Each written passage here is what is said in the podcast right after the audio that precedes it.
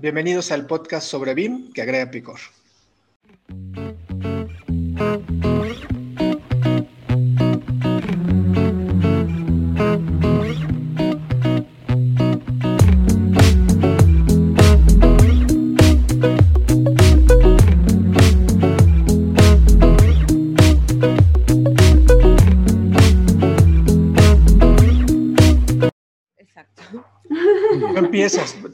Eh, Sebastián. Perdón si te digo Sebas, pero es que luego estoy acostumbrado. Este, a Sebastián, decirle Sebas. Me imagino que sí te dicen, ¿no? No, a mí eh, nadie sabe. Y María nunca, nunca me quiso decir. Pero a mí, toda mi vida, desde chico, desde que tenía como tres años, cinco años, a mí me dicen Chevy. Chevy. Eso puede ser algo bien padre para bien con chile y limón. Yo no quiero decir a mí cómo me decían, ¿verdad? Porque Ahora dilo, a mí me dicen a mí, no es como que me encante, pero ya todo el mundo me dice así, es como... ¿Cómo te gusta que te digan, a mí? A Mayrani me gusta mi nombre. Pero, nadie lo puede, nadie lo puede pronunciar, amigo, honestamente. todo, es ah, eh, ayer con los con los brasileños. Ah, eh, a, mí, a mí. Sí, pero ¿qué? Pues así me llamo. Mi, está, está, como mi gata. Mi, mi, gata. ¿verdad? Mi gata se llama Amu. Mi gata se llama Amu. A-M-U. En realidad ese es su diminutivo, porque su nombre es Amaterasu. ¿Amaterasu? ¿Por qué? Me suena. Por la, diosa del sol japonés. Bueno, si mi gata se llama Han Solo, la verdad es que. ¿Ves? O sea. Pero Amaterasu al final quedó como Amu. Amu. ¿Y a ti cómo te decían, Carlos? Sí, dinos. Me ibas a decir. Desde, desde Chalán, Chalán, que es como el en la forma de decirle a un trabajador de obra. ¿Sí? Chalán. Chalán. Eh, voy a, voy a quedarme con esa porque hay muchos que me decían, pero así, ¿no? Y chalán, me decían mucho chalán. Ah. Ya, bueno, ahí entonces se dicen, a mí no me, a mí me decían mi apellido nada más. Hola, hola, bienvenidos a BIM con Chile y Limón, donde pretendemos agregarle ese picor del bueno a la industria, siempre buscando enseñar y resolver dudas sobre BIM y su implementación. En este episodio número 23 vamos a responder algunas preguntas que nos han hecho nuestros visualizadores y vamos a hablar un poco de operación y mantenimiento. Y bueno, este es un podcast que está vivo gracias a Edificación Virtual en México y a BYS BIM en Chile quienes ofrecemos soluciones BIM, implementaciones, consultorías. Y bueno, pues este podcast se transmite todos los sábados. Muchísimas gracias por escucharnos en el episodio anterior. Y les recordamos también que nuestro, nos pueden estar escuchando en nuestras plataformas de Spotify, Apple Podcast y YouTube. Y bueno, nosotros somos María de Los Ángeles, Carlos Jiménez, Amairani Pérez y yo, Sebastián Quios. Buenas, ¿cómo están chicos? Bien, bienvenidos. Bienvenidos. Bien. Podcast 23, nada más hacerles una reflexión. Estábamos antes, antes de, entrar al aire, estábamos viendo que ya llevamos seis meses en este podcast. Somos jóvenes, pero esto es nuestro podcast 23. Y la verdad es que les agradecemos mucho por, por escucharnos. Hemos tenido muy buena respuesta de manera orgánica. ¿no? Nos escuchan y pues creo que algo es algo podemos darles de valor. Entonces, muchas gracias a los a todos nuestros visualizadores, escuchas. No sé si te dice visualizadores, ¿sabes? Sí, no, no sé, pero yo sigo. pero, pero no, fíjate, un seguidor, o sea, no siempre te ve, pero los que te ven, pues sí, sí, sí, sí se les reconoce. ser visualizadores, ¿no? Porque aparte estamos en, en, en, podcast, o sea, nada más en tema de audio, pero creo que la parte del video, yo también por eso dije, pues sí, se pueden ser nuestros seguidores visualizadores. Porque... Yo creo que son visores, pero no, visores son, visores el, la herramienta. Visor es la herramienta donde se ve. Bueno, en realidad, estamos tan ligados al BIM que para ustedes son nuestros visualizadores. Qué técnicos nos escuchamos, nos van a cancelar. no, pero la verdad es que a mí, a mí me han llegado muchísimos comentarios que a la gente les gusta específicamente estas estupideces que podemos decir de repente. Es que es BIM con chile y limón. Exacto. Claro. Todos nos hemos equivocado. Y súper sincero. Así que vamos a seguir haciéndolo de esta forma. Me parece perfecto. Lo que sí les decimos es que vamos a tener eh, personalidades que nos van a acompañar ahora este año, 2021. Vamos a traer gente donde, eh, seria posiblemente, pero vamos a abrirla en un contexto tan cómodo, así como si estuviéramos en el sillón de, sus casas. Y esa es un poco la idea que nos da, la naturalidad de poder hablar de BIM sin tapujos, sin ningún este, corte de hacia una, no sé, hacia, hacia algo en especial. Y creo que eso, eso da también vigor. Chile, eh, chile con limón. Claro. Y, bueno, eh, la verdad es que yo voy a decir que por favor se, suscriban a nuestro canal de YouTube a ver si por lo menos podemos llegar a, la cantidad de gente que nos ve, porque hemos visto que, no sé, hemos tenido 1500 visualizaciones, que, ha sido como, como bastante impresionante eh, y bastante agradecidos de poder que nos puedan ver tanto, pero tenemos solamente como 200 seguidores, eh, suscritos en nuestro canal, así que si ustedes no suscriben, si usted se suscribe, le va a llegar un mensaje cuando nosotros subamos un podcast, así que va a ser Exacto. Y, pero sí nos han escrito en el podcast y, tenemos varias dudas y comentarios y nos gustaría aprovechar este, este tiempo para poder solucionarlos y hablar, hablar obviamente de lo que es BIM Operation Management, o sea, toda la parte de operación y mantenimiento, ¿sí? Pero démosle foro a las, a las preguntas. Ah, bueno, en el, en el capítulo que hicimos en vivo, donde mostramos eh, edificios, 7D eh, Master Design Studio, ahí cuando nos escuche, eh, tiene, descargó acá software, perfecto, qué bueno que pudo, le, pudimos haber dado una idea inicial de lo que edificios es. Creo que también eso, eso es bastante genial. ¿Cómo, cómo se llama el, el 7D Master Design Studio. 7D Master Design Studio. Le tenemos, que tenemos una buena noticia. Acaba de salir para, para, la versión internacional la versión 3 de Edificios. Así que esa es una gran noticia que, tenemos. Que eventualmente yo creo que vamos a hacer un, webinar para, para poder eh, quizás celebrarlo. Entre ellas, dos, eh, dos cosas importantes que sacó esta nueva versión, que es la capacidad de tener el MEP completo. ¿Qué significa MEP completo? que tenemos la especialidad de electricidad, que lamentablemente hasta el día hasta el día de antes de ayer, no me acuerdo, eh, no estaba. Dentro de esta semana, hasta, digo hasta la semana pasada, no estaba la versión, perdón, el, el, el, módulo de electricidad. Ahora está completo, es genial, lo, lo, probé y me encantó. Eh, por lo tanto, ya tenemos el, segmento o el, módulo de MEP completo dentro de edificios. mismo mismo precio, mismo precio y pruébenlo, porque está, está muy, muy, muy bueno. Y, eh, y, la otra particularidad que también aprobé, la estuve testeando y, y genial, es, es, la, bueno, entre muchas, yo digo las que más me, me gustaron, es la de la posibilidad de conectarlo con Rhinoceros y Grasshopper, principalmente Grasshopper, uh. donde ya podemos generar geometrías, o sea, podemos conectar las geometrías de Rhinoceros que se transforman en geometrías para edificios. Por lo tanto, ahora no hay eh, excusas para no hacer un edificio, eh, si ustedes quieren, como Zaha o como Santiago Calatrava o como Gaudí. que sea. Muy bien. Eh, entre otras. Entre ¿Ah? otras. Y van a seguir saliendo. Ojo que esta es la primera versión, la primera versión de la versión 3 de, de Edificius. pero dentro de este año van a salir muchas más cosas que fueron anunciadas dentro de la convención de ACA del año pasado, a diciembre del año pasado. Eh, como por ejemplo HBIM, eh, no me recuerdo exactamente. Bueno, HBIM es para ingresar nubes de puntos, o sea, es como historia BIM, digamos, como para poder hacer claro. Eh, levantamientos de, em, de, obras como emblemáticas, no sé cómo poder, hacer, como restauraciones. Restauraciones, claro.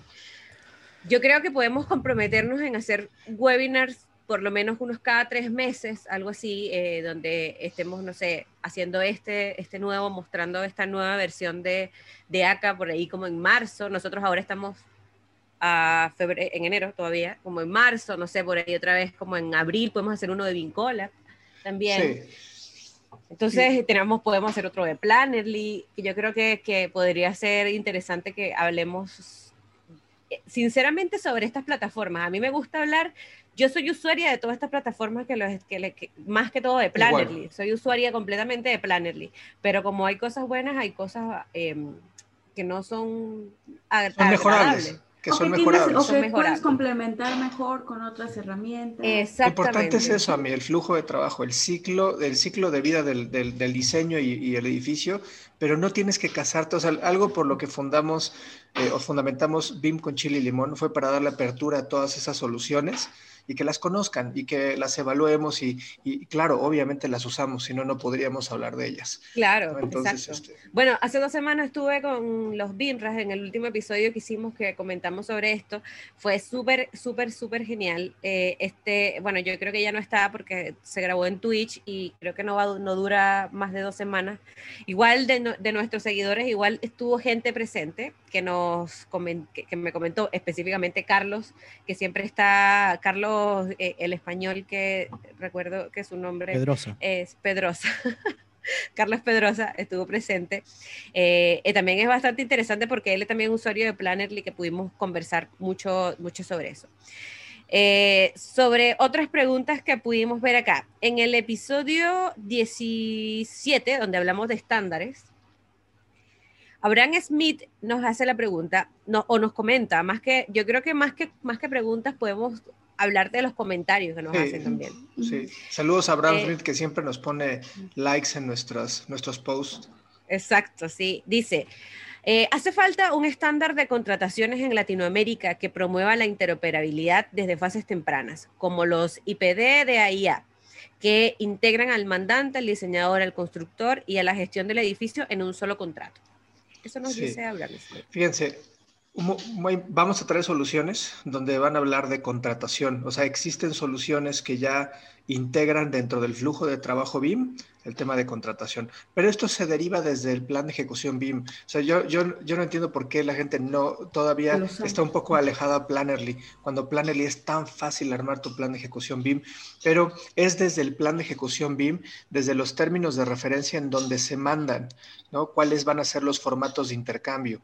No es que estén ligados, o sea, sí, sí, sí IPD y, y todo, todos estos, estos este, procesos de mejores prácticas se incluyen, pero se decanta la interoperabilidad y los estándares o normativas que aplican desde el plan de ejecución BIM.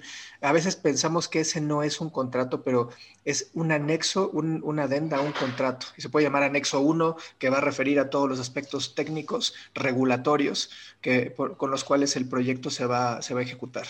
Entonces, es súper importante. No es que se cambie, digamos, el, contrato. El contrato manda a documentos técnicos y el primer documento técnico es el plan de ejecución BIM. Sí, y es muy, muy importante y que yo creo que, que la gente no ha terminado de, de, tomarle el peso a este documento. Como que yo creo que más de que lo vean importante, lo ven como como hay, ¿por qué tenemos que hacer esto? Si significativamente también establece como los puntos iniciales e integra a todos los equipos, digamos, aquí integra al mandante, especialistas, arquitecto, ingeniero, todo, porque ahí se deriva esta programación donde se habla también de interoperabilidad, se habla de los formatos, se habla de los entregables, se habla del sistema de clasificación, de cómo vamos a trabajar un modelo, si lo vamos a trabajar federado o integrado establece dónde vamos a hacerlo, en el Commandant Environment. Así que habla mucho de cómo van a ser los, los limitantes y todos los parámetros de configuración de, de este proyecto.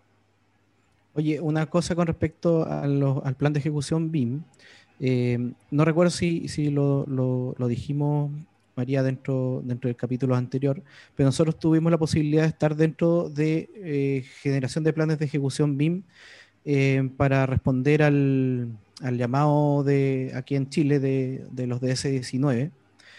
Y, y, una de las cosas que por lo menos a mí me, me quedó eh, como ahí latente, que es lo que, que, tiene que ver con lo que dijo María, que lamentablemente todavía no se está involucrando toda la gente. Y yo puedo entender lo que por ahora es porque eh, son los primeros planes de ejecución BIM y todavía el tema en la metodología BIM está un poco inmadura, por decirlo así. ¿Ya? ¿Y por qué lo digo? Porque eh, para este caso, por lo menos yo creo que en los tres que, que, alcanzamos a ver, eh, por lo general lo estaba haciendo el arquitecto. ¿ya? el, el, plan de, el plan de ejecución BIM lo estaba, se, se, cayó en la responsabilidad del arquitecto. Cuando eh, es, es un trabajo en conjunto, yo creo que ni siquiera lo revisaron los mandantes. Eh, no, me puedo aventurar a eso. Los, otros participantes. Asumo eso. Claro, no, O sea, el mandante sí lo revisó porque estuvimos en esas reuniones, pero eh, lo que pasa es que se tiende a pensar. O, sea, no el mandante, me refiero, me refiero, me refiero al, al oferente. Al oferente. En este, caso, en este caso eran las inmobiliarias. ¿ya? las inmobiliarias son en este caso los oferentes, no el mandante, me equivoqué. Eh, yo creo que ni siquiera lo revisaron los que estaban respondiendo al llamado como, como empresa principal, ya que en este caso se les llama en Chile las inmobiliarias, no sé cómo se les llama en México a, los, a los, que capitalizan un proyecto, a los capitales del, del proyecto. Igual, inmobiliarias o desarrolladoras. Perfecto. Bueno, eh, eh, por lo general ellos deberían tener en su cargo el plan de ejecución BIM, ¿ya? Pero nosotros eh, tuvimos siempre al, al, entre comillas, BIM manager de la oficina, quienes estaban desarrollando este documento porque básicamente no sé por qué, pero por ahora el arquitecto es quien está liderando esta... y, yo creo que es, incorrecto. Así como en el sistema este de Toyota, el TPS, donde Kaizen es una especialidad y entonces se, se derivó ya gente experta en Kaizen, así como, ¿no? como, como una persona que hace, no sé, este, la metodología del PEM, el PEM Book. Son, son personas certificadas, calificadas. Yo creo que debiera de existir el rol o la definición de un experto, una certificación en plan de ejecución BIM, porque eso garantiza que el proyecto vaya por un rumbo correcto. Claro. ¿no? Pero yo creo que no es el arquitecto, sino puede ser un arquitecto con una especialidad o especificación de, plan de ejecución BIM, que si, que si los chicos de Plannerly se mueven eh, rápido eh, y que, se han movido muy bien en el mundo, pero se mueven a nivel estándares, podrían empezar a generar la primera certificación de, de, de, de BEP Bed Builder, Bed Sí, que alguien esa, porque si bien es algo que se tiene que hacer en conjunto, al final del día sí necesitamos a alguien que esté, mm, por decir... Encargado de la actualización. Exacto, que ese se esté haciendo de la manera correcta, porque también algo que pasa es que todos están como opinando, todos, bueno, todos los que tienen que hacerlo, ¿no? Levantan la mano, pero ¿quién está... Así es que se necesita, es que para eso, para eso está el rol del gestor. Yo creo que ahí responde al rol de gestor. Si, si lo que tiene que hacer es que obviamente todos hablen todos, pero es la persona que es encargada de organizar todos estos comentarios e irlos colocando. Nosotros tenemos un curso ahora en febrero de plan de ejecución BIM, que es en base mucho a este, a este plan de ejecución BIM real que trabajamos. Sí. Eh, como yo le decía a Sebastián, bueno, esta fue nuestra primera experiencia a nivel nacional, de, verdad, con un plan de ejecución bien real, porque anteriormente nosotros qué hacíamos? Era en base a una teoría, en base a una investigación que hacíamos, que formulábamos el, plan de ejecución bien. Pero ahora ya pudimos eh, eh, como solventar todas las dudas generales que teníamos sobre este importante documento y vamos a hacer un curso un poco sobre esto. Sí, y en general. La siguiente pregunta. Eh, para, cerrar Claro, eh, para, porque todo esto, para que la gente sepa, no es que nosotros investigamos y, y, propusimos ciertas cosas, sino que en realidad, obviamente, en base a la experiencia, en base también a la teoría, a la lectura del estándar BIM para proyectos públicos, pero también en base a reuniones que tuvimos junto con el equipo que, estamos apoyando más, más eh, Plan BIM y el Ministerio de, Vivienda, entonces, en ese caso, Servio. Eh, entonces, para que la gente entienda que, que fue, no, no, no, fue solamente de algo que nosotros estamos suponiendo, sino que fuimos un poquito más allá y, tenemos las respuestas reales a los problemas que nos están preguntando. Exacto. Sigamos con preguntas, María. La siguiente pregunta es para México. Dice Uriel Aceves Jiménez. Dice, hola Arquis, me encanta cuando dicen eso. Eh, ya casi terminando de escuchar todos los podcasts.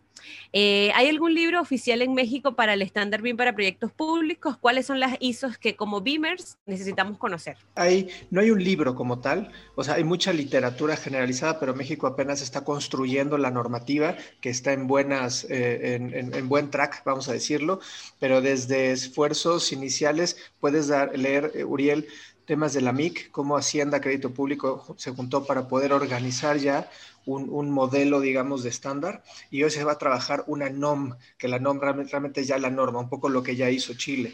Entonces, si puedes leer los fundamentos de la, de la MIC, ¿sí? En México, creo que es un documento serio que te va a hablar de cuáles son las miras de implementación. Y, y, bueno, y ya, y todavía estamos construyendo muchas cosas en, a nivel estándar. Bueno, y además de los estándares que ya existen a nivel internacional, eh, la ISO 19650, el, estándar de Chile, que es como lo más cercano que tenemos ahorita en, Latinoamérica, en español, en, ya en funcionamiento. Son...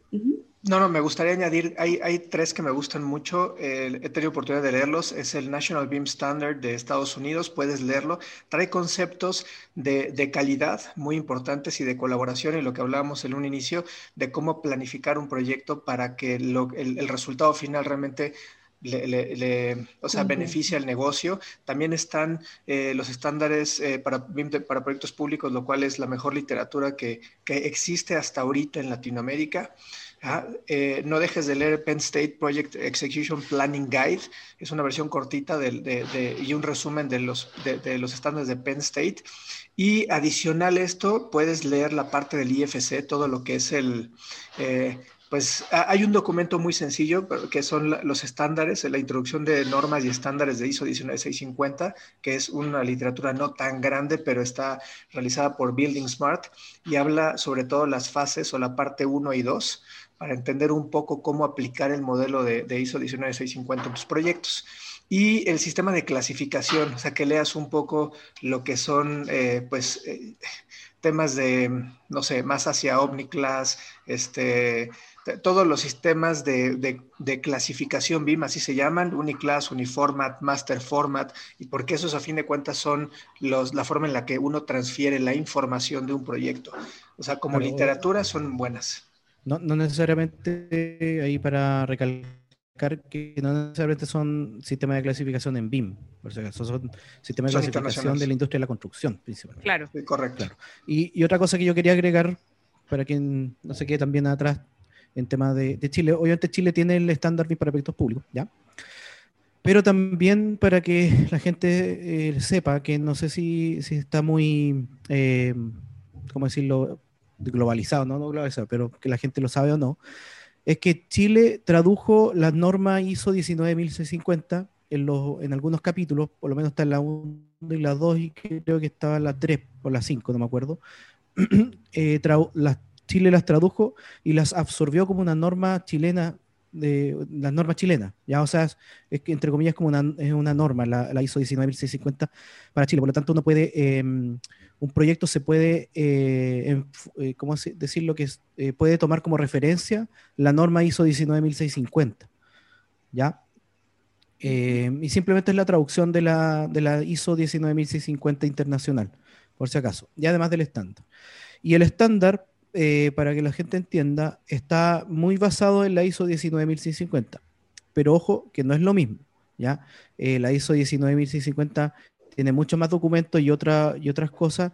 Eh, el, el, estándar BIM para proyectos públicos eh, redujo un poco la cantidad de documentos, pero también mezcló algunos. Ya es como ahí yo estuve eh, viendo las diferencias. redujo un poco la cantidad, pero también los mezcló así como, como lo, lo acabo de comentar.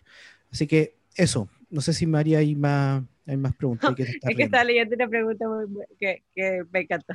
Eh, Lina Herrera, en el capítulo que hablaron de OpenBeam, dice, hola, súper interesante. ¿Podrían sacar un episodio sobre redacción y contenidos de requisito de información? Lo que estábamos hablando justamente ahora. Y ella cierra con un, los amo. ah. También te ah. amamos. Hola, Lina. Nosotros también te amamos, Lina.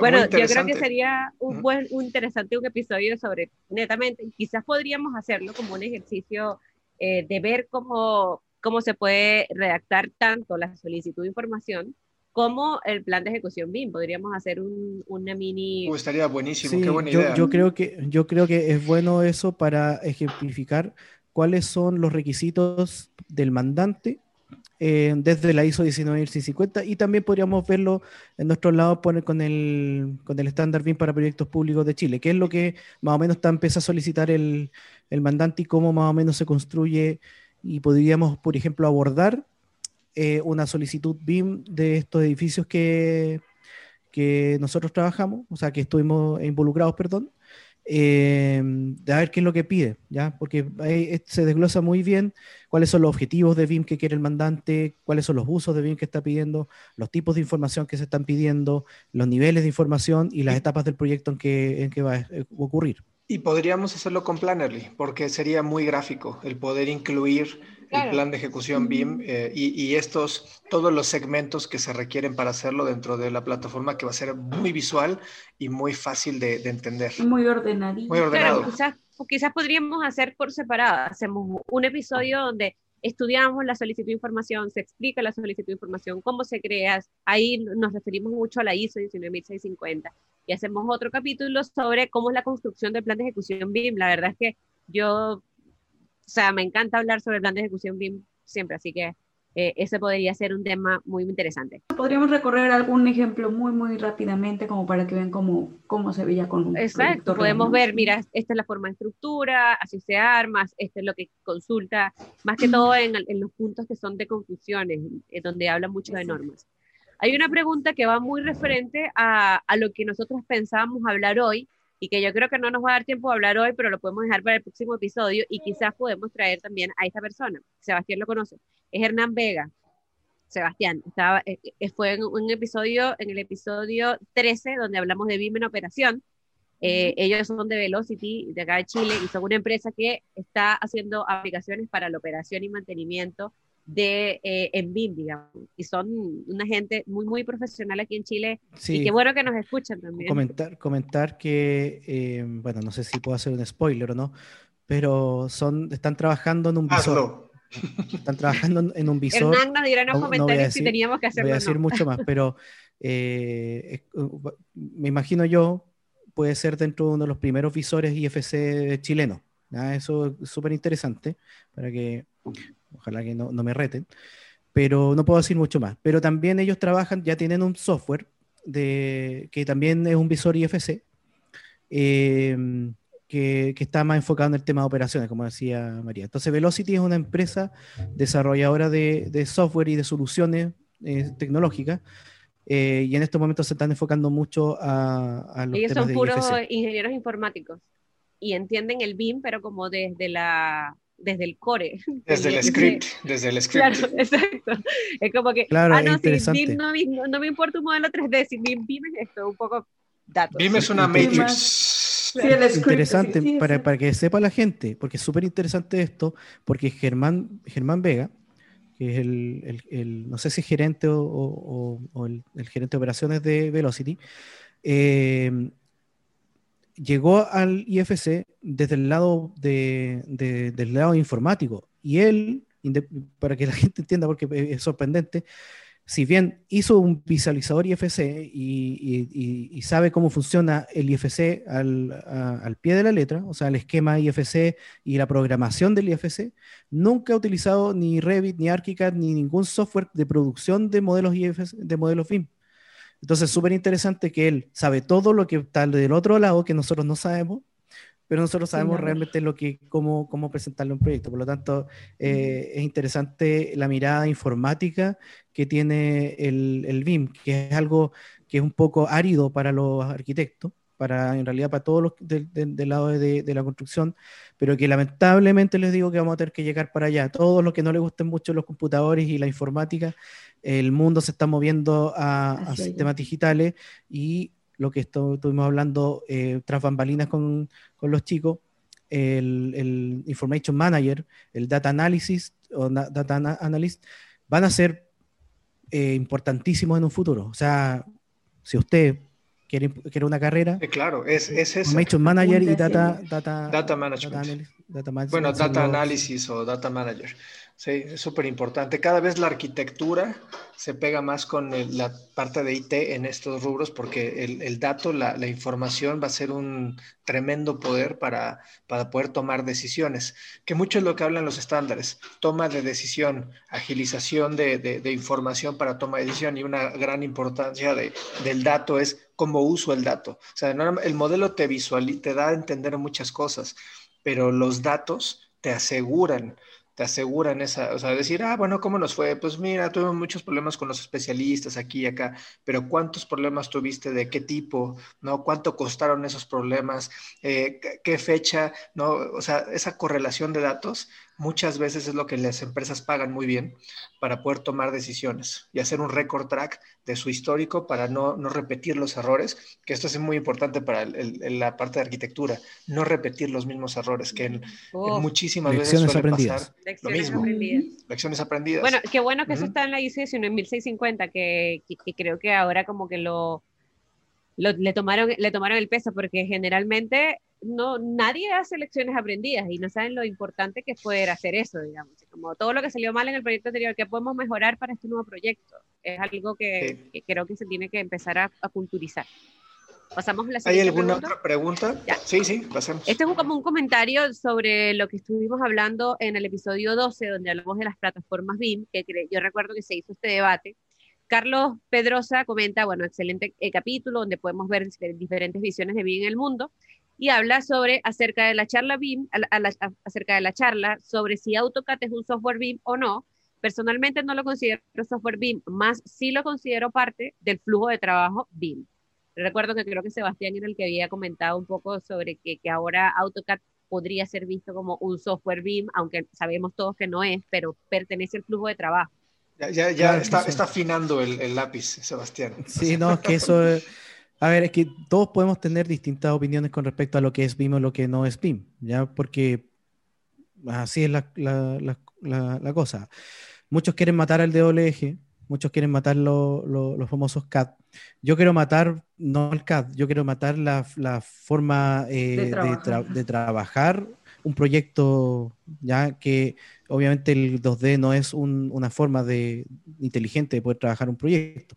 Ahora, si necesitan un, archivo CAD, bueno, te lo puedo entregar, pero es producción de un software BIM, de un software de, autoría BIM, como, como Edificius, ArchiCAD o, Revit, ¿ya? Eh, pero diseñar en CAD ya ahora me parece totalmente absurdo y lógico y no, encuentro que tenga sentido estar diseñando un, edificio en, en, CAD. O sea, ojo, ojo que no, no solamente los arquitectos siguen diseñando en CAD, sino que los, los, estructurales también. Y eso a mí me parece un poco más eh, peligroso. Y deja tú eso, los ingenieros. Los, ingenieros, estructurales, claro, los ingenieros estructurales aún tienen muchos errores eh, de coordinación dentro de sus propios planos. Porque no está ligada la información con lo que se está dibujando. Y entonces ahí en eso... Sí, exacto. O sea, creo que mi postura, y puede ser postura de a mí también, pero CAD no es un software BIM. Es parte del flujo de información.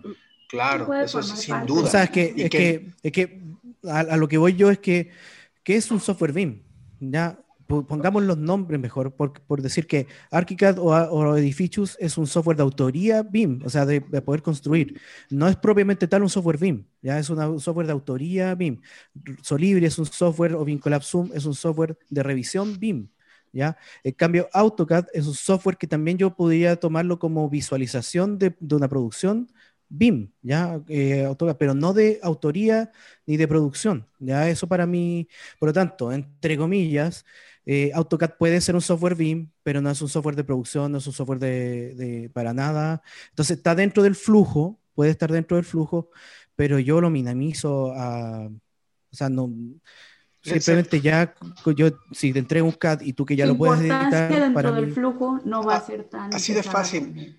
Alguien que diseñe un proyecto en CAD es alguien que yo, yo no contrataría. Yo contrataría a una persona que diseña un proyecto bien porque es sumamente eficiente en el proceso. Algo que decía a mí es colaborativo. Y CAD, aunque puedas hacer external references y todo, perdone, pero esto no es colaborativo de ninguna manera. ¿Y la información dónde queda? ¿Qué es lo más importante? La información del proyecto, de los elementos, ¿dónde está quedando? No está ligada. O sea, puedes agregar información, eso sí, se puede agregar información a los elementos, pero un muro está compuesto por una, una, una un, o sea, por líneas, no te forma un componente como tal. Oye, una de las cosas que yo estuve hablando, tuvimos la oportunidad de estar en una reunión que estaba Sebastián Manríquez de, de Plan BIM. Eh, por ejemplo, dentro del plan de ejecución BIM, eh, pedían decir, mira, imagínense, pedían como como declarar, esa es la palabra, declarar de que si es que un entregable fue producido por una herramienta BIM o no.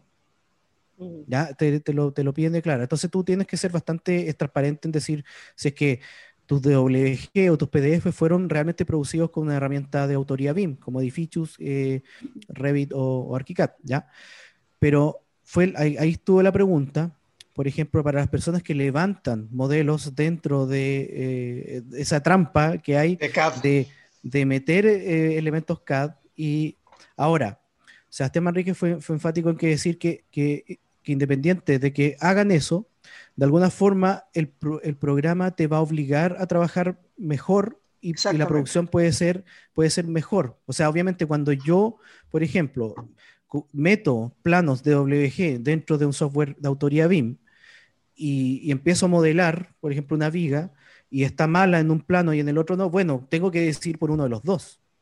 ¿No es cierto? Tengo que decidir si es que manda este o manda esto y bueno, eso me manda que yo le pregunte al ingeniero calculista qué quería decir con esa viga. Entonces, claramente, ese modelo no va a traer es uno de los dos errores, no sé si se entiende. Va a decidir por una de las dos formas de... Entonces, eh, tiende a ser una, práctica mejor si es que tú dices que eh, tu, elemento fue producido desde, un, desde un software CAD. Ahora, eh, yo creo que sería correcto también decir que fue hecho por un software de BIM, pero en base a elementos CAD, por ejemplo habría que declarar eso. Como cuál fue el proceso que siguió el proyecto, ¿no? Si se empezó desde cero en BIM o si hubo un previo en DWG y se pasó después a... Claro, porque lo que no quiere, porque lo que no quiere, eh, en este caso el mandante era Serviu, MIMBU, el Ministerio de Vivienda y Urbanismo, lo que no quiere es que tú saques elementos y después los edites en CAD y los vuelvas a meter al proceso. Eso es lo que no quiere. Lo que quiere es que los, entregables vengan directamente desde eh, el proceso de, cocción, por decirlo, de preparación desde un software eh, de autoría BIM. Eso es lo que se cuida. Creo que es muy, muy importante entender que hay inputs y hay outputs. Input importante en CAD, output también va a ser en CAD. Entonces no, no es parte, es parte del flujo, pero no es un software BIM. ¿Qué otra pregunta? A ver, este es un comentario que es bastante largo, pero lo voy a leer todos de Abraham Smith igual. Y esto fue en el episodio 16 eh, también, donde hablamos de estándares, donde se, armó un debate en el que en, los comentarios, entre ellos, como de súper largos. Hola, espero que estén bien. Quisiera comentarles algo eh, sobre algo en mi, que en mi experiencia he podido constatar y que eh, un modelo solo nativo puede servir para todo.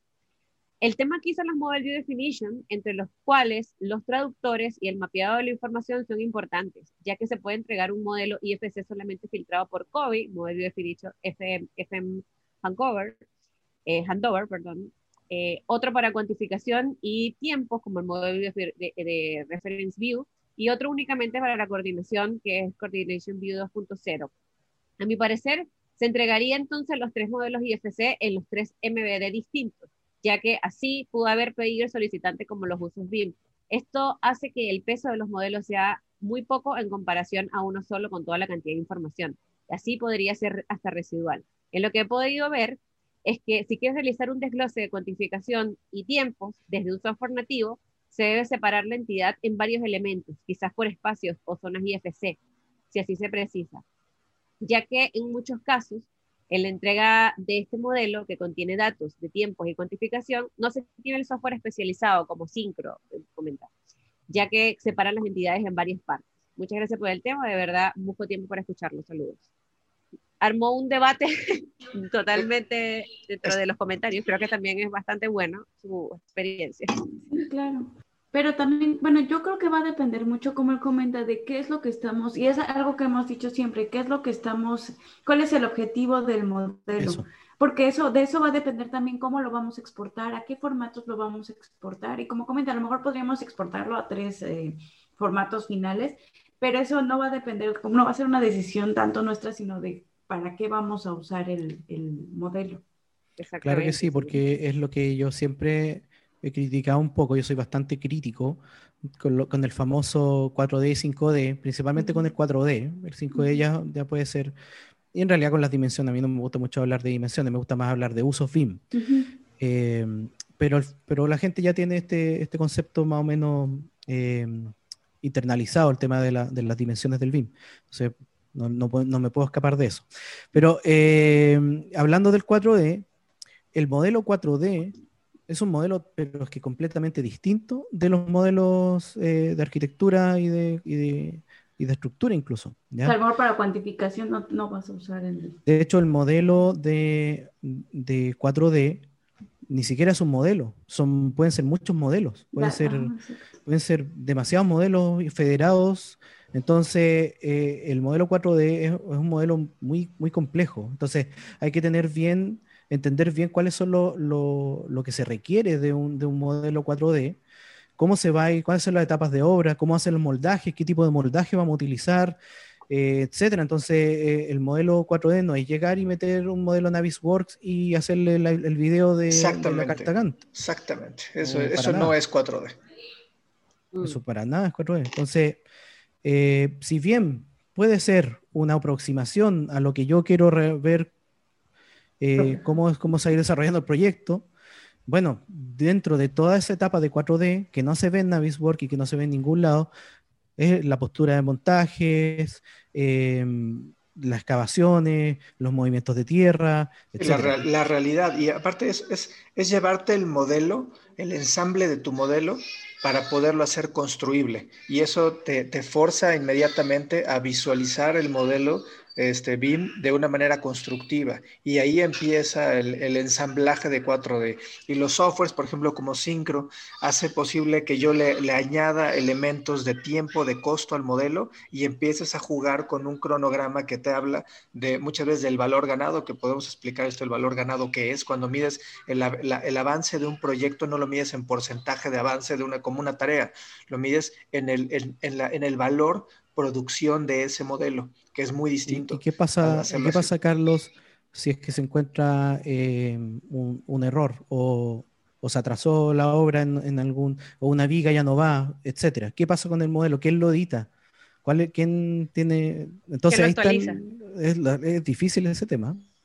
Sí, pero a fin de cuentas lo que sucede es, uh, se hace, hubo un, un, un, showcase que hicimos con el equipo de Bentley, uh, que hablamos del Chase Center, y lo que se hizo en este fue una, no me acuerdo cuántas iteraciones, llamaban iteraciones de simulación de construcción hubieron, pero era, eran de verdad tan valiosa y un poco de la, para responder, Sebastián, lo que se buscaba era provocar el error en la simulación. Claro, no se van a evitar todos los errores, pero si puedes evitar un 30, 40% de los errores, entonces tratabas de, actuar sobre el modelo digital. Y las mesas de realidad aumentada, sé que podemos traer esos videos acá, donde la gente veía el tema de, terreno, de, no sé, de mm, ensamblaje de, fachadas y cada, cada uno era muy distinto. Yo creo que también es lo que es lo que dice a mí, de, que todo depende, lo que, lo que dice también Uriel, todo depende de, o Abraham, perdón, eh, todo depende del objetivo que, que, se esté haciendo este modelo, porque, ok, si tú no sabes, o sea, yo no, yo no considero interesante, yo no considero correcto exportar todos los modelos de los tres modelos de Definition eh, simplemente porque no sé lo que me está eh, pidiendo el mandante. Yo creo que si existe esta duda, hay que solventar el alcance del proyecto, saber cuáles son los objetivos de este proyecto y hacer solamente una exportación en el modelo Definition correcto para ese objetivo, para que se cubra tanto el objetivo como el uso bien del modelo. Ahora, para que sea 4D, esa, esas esos errores que se ven, ya vamos a hablar, un poco ya del Operation Management, pero esos errores que se ven se tienen que decantar en algún lado. Entonces, como Common Data Environment, tiene que subir a una acción. Sebastián, están mal las vigas, hay que cambiar las vigas. Se va al equipo de diseño. El equipo de diseño hace una propuesta, la propuesta la valida el constructor, valida costos y si se implementa, entonces se integra en el, en el, en el propio modelo. Pero es una secuencia de, digamos, de flujo de información si, analizas tu modelo 4D nada más, a, verlo en Navisworks o algo así, pero no va a tener ningún, ninguna acción o ninguna actividad que, o sea, consecuente. Pero también yo creo que aquí vamos a un tema de, de, yo me voy a meter en un tema de academia, porque generalmente cuando uno ve el tema 4D en la academia, es simplemente lo que decía Sebastián, meter un modelo en Navisworks y hacer un videíto que muestre cómo sería el 4D. Pero realmente nos están enseñando cómo es que tenemos que hacer el 4D real. No, solo te enseñan a usar una parte de la herramienta, siento yo como, esta herramienta, con esta herramienta puedes hacer eso, pero la lógica que hay detrás de eso es más compleja que solo usar la herramienta. Ahí está lo que decías, Ami, tú, de cuál es el objetivo, si cuál va a ser el uso del modelo, ¿Qué, quiero yo con el famoso 4D? ¿Quiero una aproximación a, cómo se va a construir un edificio? Bueno, está bien. O sea, quiero una visualización de cómo se va a hacer. Sirve, Para eso sirve, incluso Edificios también trae el módulo de 4D dentro de esto. Y a lo mejor para eso no necesitas cargar tanta información en tus elementos. O sea, eso también, porque el hecho de que un, modelo sea tan pesado es precisamente por eso, porque sí, del modelo puedes sacar muchísima información, eso es cierto, pero tienes que sacarla de manera inteligente, porque si quieres sacar todo al mismo tiempo, vas a tener modelos que no vas a poder manejar. La gente que ha ensamblado el 4D habla mucho, lo que dice a mí es importantísimo, nada más para dar antes del contexto de Operation Management, el level of detail acorde a cada fase, ¿sí? tiene mucho que ver con el ensamblaje en 4D. Porque yo puedo determinar una, una, una, viga de acero que todavía no sé su sección real y todo, la puedo determinar y la puedo empezar a, a, a, sincronizar en tiempo. Pero conforme va avanzando el, el, desarrollo de diseño, ya voy poniendo elementos de acero donde se va componiendo ya la estructura más y voy detallando ahora no un elemento, sino todos los, los propios subelementos del, del, de la propia viga. Entonces, es algo, es algo que es gradualmente, se va construyendo un, modelo de simulación en 4D. No es que se termine el modelo y todo se empieza a construir. Eso es, eso es un gran error. Claro, pero entonces es, yo creo que eh, algo fundamental es que hace falta capacitación sobre lo que realmente se necesita para hacer un 4D. O realmente cuál es que es esta dimensión, qué es lo que qué es lo que engloba esta dimensión o qué es lo que engloba el, el, uso BIM de planificación y, y presupuestos y también se conectan.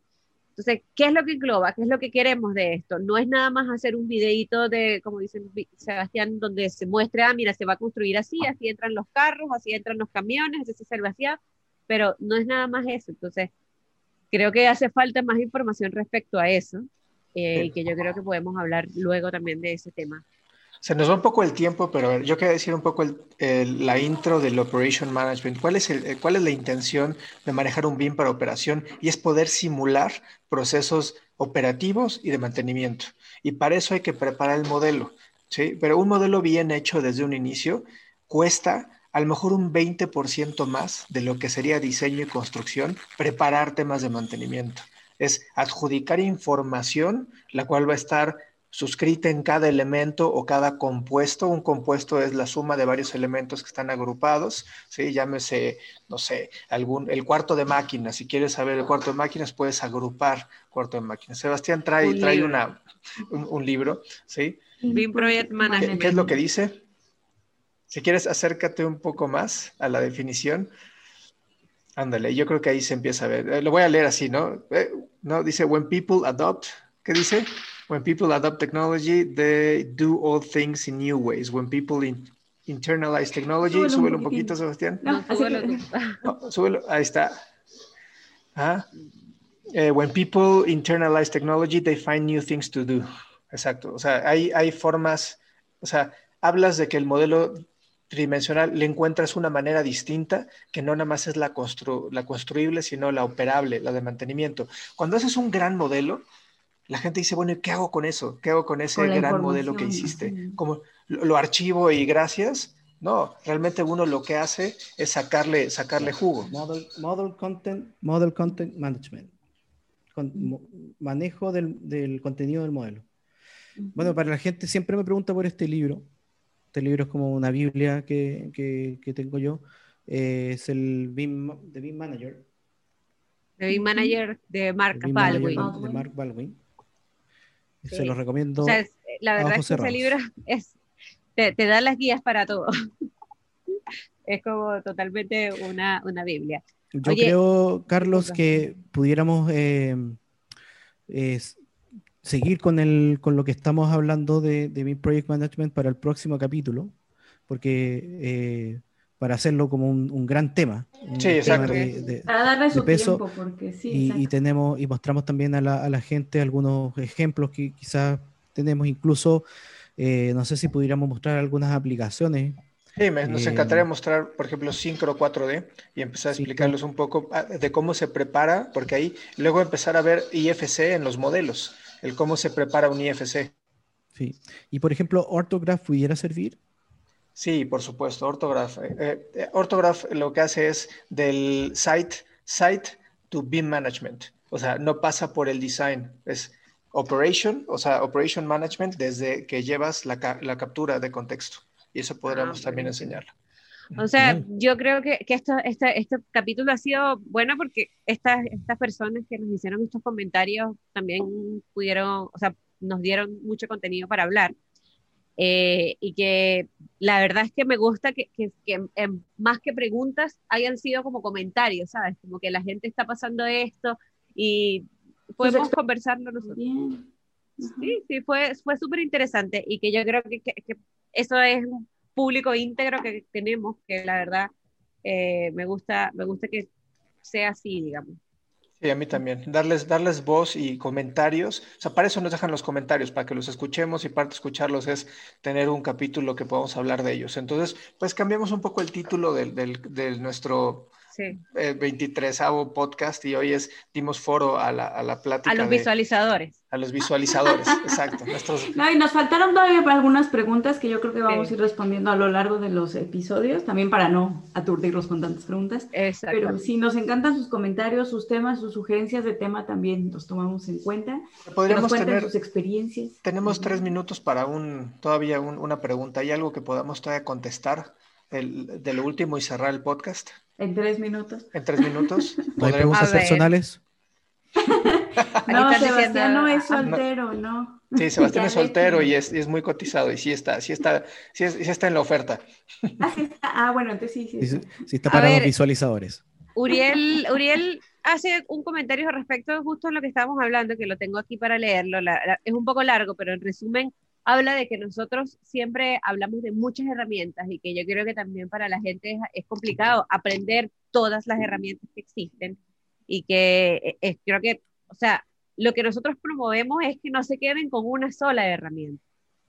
Es eso, o sea, nosotros aquí hablamos de todas. Yo personalmente lo que promuevo es que el mercado no elija por ti sino que tú También. elige la mejor herramienta de acuerdo a la necesidad. Y adáptalas a lo que tú necesitas, lo que comentábamos. Plannerly para nosotros es una gran herramienta, pero a lo mejor lo podemos complementar con otras, y no porque sea una mala herramienta, sino porque nuestro modo de trabajo así lo requerimos. Igual ustedes, si ven que se complementan su ArchiCAD, su Revit, su edificio, su Allplan con algo más, no está mal, al contrario, están sacando provecho a su herramienta de otras maneras que a lo mejor a nadie más se le había ocurrido. Exacto. Claro, yo, siempre digo que al final el, el, que el mercado elija por ti es lo peor, como por ejemplo cuando siempre, las, siempre me dicen, no, es que mi, yo voy a, elegir, voy a usar esa herramienta porque mi, la otra persona ocupa esa herramienta. Bueno, yo siempre digo al final cuando tu mamá te decía, bueno, si te va, si todos se tiran por el barranco por abajo. Ahí vas tú también. Este y vas, vas analogía. Sí, no, lo que buscamos es que no haya un monopolio de conocimiento, sino ampliar eso, o sea, es, es darles a entender que existen más de 200 herramientas o soluciones BIM, que no todo es modelado, que sí tiene que haber un proceso de automatización y de toma de decisión, pero pues lo que hacemos es tratar de enseñarles. Y muchas de estas las usamos nosotros, habrá otras que no, y para eso estaremos integrando dentro de nuestros podcasts a gente que nos platique de cuál es el mejor uso. Y ya traemos un calendario de, de, de, nuestros posibles candidatos para que los que nos escuchan pues tengan, tengan este, tratemos de, de avisarles antes en redes de quiénes van a estar como, como como invitados al podcast para que nos platiquen de todos estos softwares de los, que, de los cuales no teníamos idea. Pero créanos, hay más de 200 alternativas. Y nada más de modelado, creo que podríamos haber arriba de 50 este, alternativas o soluciones de modelado BIM. Claro, como, como dijimos, la idea es que no se queden con una sola herramienta y tampoco, como decía Sebastián, con la herramienta que el mercado decía por ti. Si conoce todas las herramientas que existen y, y, y saber un poco a qué se refiere cada una, si nosotros tampoco, como, dice, como decía Carlos, conocemos todas y es como que sabemos qué hacen algunas de las herramientas, pero quizás no somos expertos en esas herramientas, pero la idea es eso, es como, ah, mira, yo tengo un problema de que mi software autor no hace esto, mira, no es que sea malo, es que yo tengo que complementarla con otra, como decía a mí. Y bueno, para cerrar entonces, recordemos que tenemos un, eh, producto que se llama B-Member, que lo pueden ver en nuestro link de, eh, de nuestro link free, que es el link donde tenemos todos los, los links, valga la redundancia, en nuestro Instagram. Eh, ¿Y lo dejamos en la este descripción? También lo dejamos acá en la descripción. Es este, esta, este B-Member, donde es un servicio de implementación personalizado y guiado a un costo bastante accesible para ustedes y con personas que eh, saben del asunto, digamos. Y algo importante es, les damos, a, les damos la secuencia lógica de adquirir o, definir un software. ¿sí? Lo podemos hacer con un software definido que ya tengan, sí, pero también... O sugerirles. Pero trabajamos sobre qué alternativas más eh, o sea, qué otras alternativas pueden escoger para que ustedes se complemente su flujo, de, su flujo de trabajo y no nada más se encasillen en un solo, digamos, esquema de trabajo o marca, vamos a decirlo así. Entonces, parte de B-Member es, te enseñamos a decidir correctamente qué solución pudieras tener para mejorar tu ciclo de trabajo. Exacto. Así que igual la página web es www.bwaysbeam.com slash bmember. Bmember es B, al, B corta, B de vaca, member. Ahí, lo ponemos eh, en los... Lo vamos a poner, pero igual usted podría ir, viendo. Ahí nosotros colocamos cuál es lo que trae cada uno de los planes y quiénes son las personas responsables, quiénes son las empresas que están trabajando. Y en este caso somos Edificación Virtual y B-Wise, eh, que vamos a estar haciendo esto. Así que nos vemos entonces eh, dentro de 15 días en el siguiente episodio, el episodio 24. Muy bien. bye. bye. Nos vemos. Cuídense.